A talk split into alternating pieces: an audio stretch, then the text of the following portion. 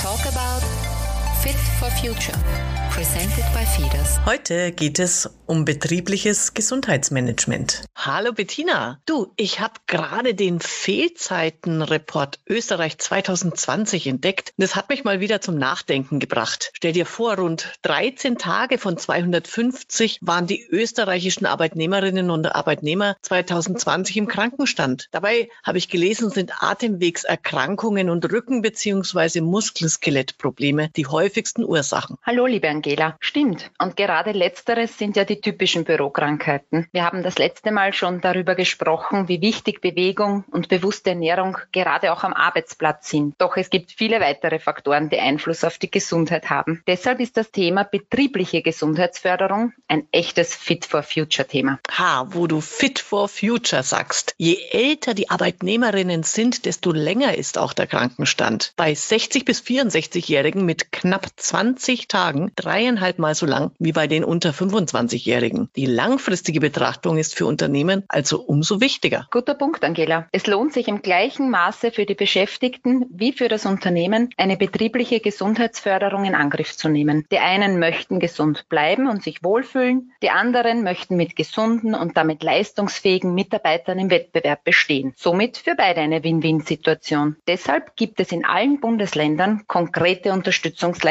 für Betriebe, die ein solches Projekt planen. Ah, das klingt spannend spannend. Wie genau schaut das denn aus? Die Beratung und Begleitung übernimmt das österreichische Netzwerk für betriebliche Gesundheitsförderung. Den Link dazu gibt's in den Shownotes unten. Und gleich vorweg, die Durchführungsmaßnahmen, die Workshops, Vorträge etc. werden von externen, geschulten Beratern abgehalten. Und das alles kostenlos. Zum Abschluss gibt es eine offizielle Auszeichnung und die Qualitätsbetriebe werden auch bei diversen PR- und Marketingmaßnahmen vor den Vorhang geholt. Wirklich, das ist alles kostenlos. Das finde ich ja mal eine tolle Aktion. Kannst du dann den Ablauf kurz mal schildern? Klar, gerne. Dabei werden fünf Phasen durchlaufen. Die erste ist die Vorprojektphase. Hier werden Strukturen aufgebaut und das Projektteam festgelegt und damit alle Mitarbeiter eingebunden. Als zweites folgt die Diagnosephase. Das ist der Ist-Zustand des Unternehmens, der wird mit Hilfe von Befragungen, Workshops oder Gesundheitszirkel erhoben. Als drittes folgt die Planungsphase. Hier werden Maßnahmen gefunden und ein Plan für deren Umsetzung gemacht. Als viertes dann die Umsetzungsphase im Bereich wie Zeitmanagement, gesunde Ernährung, Bewegung, Stressmanagement. Und fünftens die Evaluations- und Nachhaltigkeitsphase. Abschließend werden hier die Projekte geprüft und der Nutzen des BGF-Projektes sichtbar gemacht. Das nenne ich mal echt professionell. Kann Kannst du noch so zwei bis drei Beispiele für solche BGF-Maßnahmen nennen?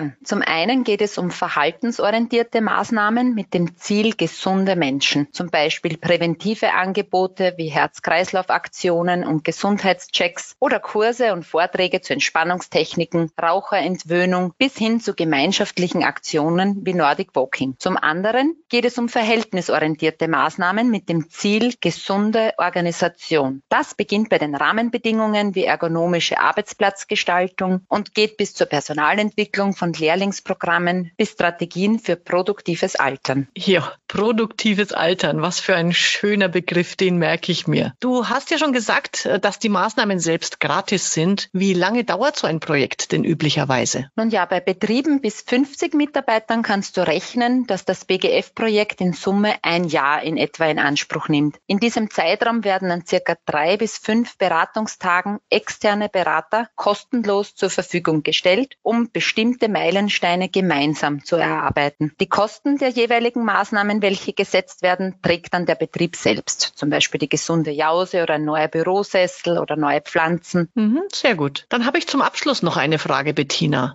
Wo kann sich ein Unternehmer denn Hilfe holen, wenn er bereits kranke Mitarbeiter hat? Hierfür gibt es in Österreich ein Angebot namens Fit to Work. Das ist ebenfalls eine kostenlose Beratung für Personen, deren Arbeitsplatz aufgrund von gesundheitlichen Problemen gefährdet ist und für Unternehmen, die die Arbeitsfähigkeit und Gesundheit Gesundheit ihrer Mitarbeiter fördern wollen. Fit to Work hilft dabei, lange Krankenstände, frühe Pensionsantritte und Kündigungen zu verhindern. Das erfahrene Personal des Unternehmens bleibt somit erhalten und die Mitarbeiter fühlen sich wohl und sind motiviert. Die Nummer der Service Hotline packen wir dazu am besten auch in die Show Notes. Das machen wir, danke. Und das ist echt super. Ich finde, beides sind tolle Angebote, die sich für jeden Betrieb lohnen. Also danke, Bettina, für diese wertvollen Informationen und wir wünschen allen viel Gesundheit und natürlich, dass Sie selbst und Ihr Unternehmen fit for future sind und bleiben. Bis denn. Wer jetzt noch Fragen hat zu diesem Thema, der kann sich einfach an die FIDAS Steuerberater Österreich wenden unter www.fidas.at.